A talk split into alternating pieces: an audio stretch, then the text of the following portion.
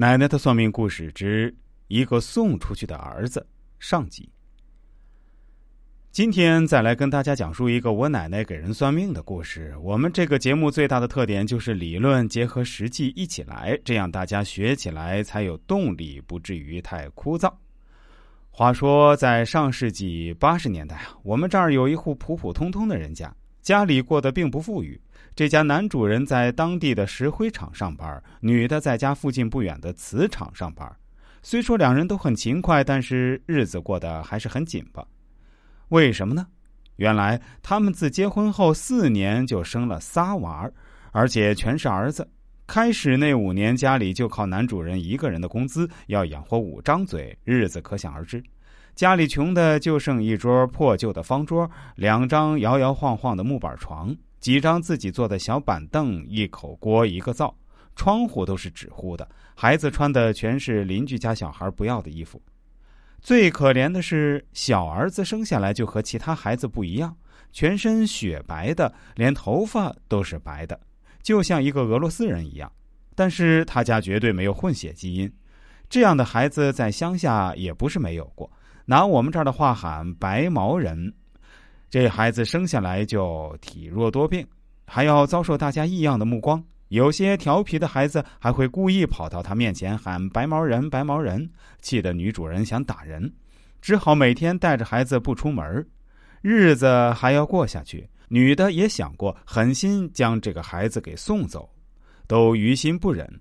家里的日子实在过得心酸。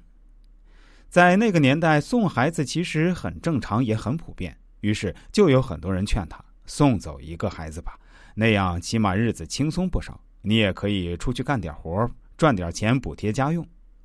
说这话的人多了，难免不会动心思。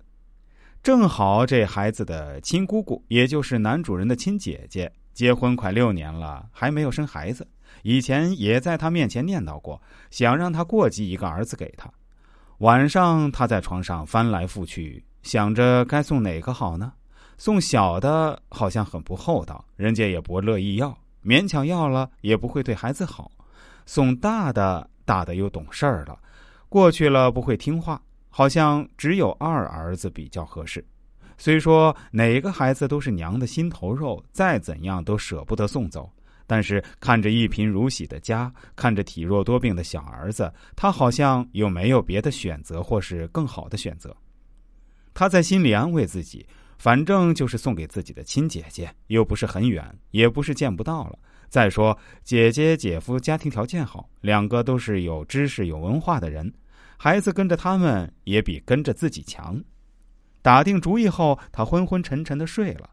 第二天就张罗自家男人去他姐姐家说下这个决定。很快村里人都知道了，他们要把二儿子过继给姐姐。趁着孩子姑姑还没到，奶奶。开到了他家，小红，这个二儿子送不得呀。我有什么办法呢？我家这情况，彭婶儿您是知道的，实在是没办法了才决定的。孩子在姐姐那儿，我也放心。只要孩子少遭罪，我也就算是对得起他了。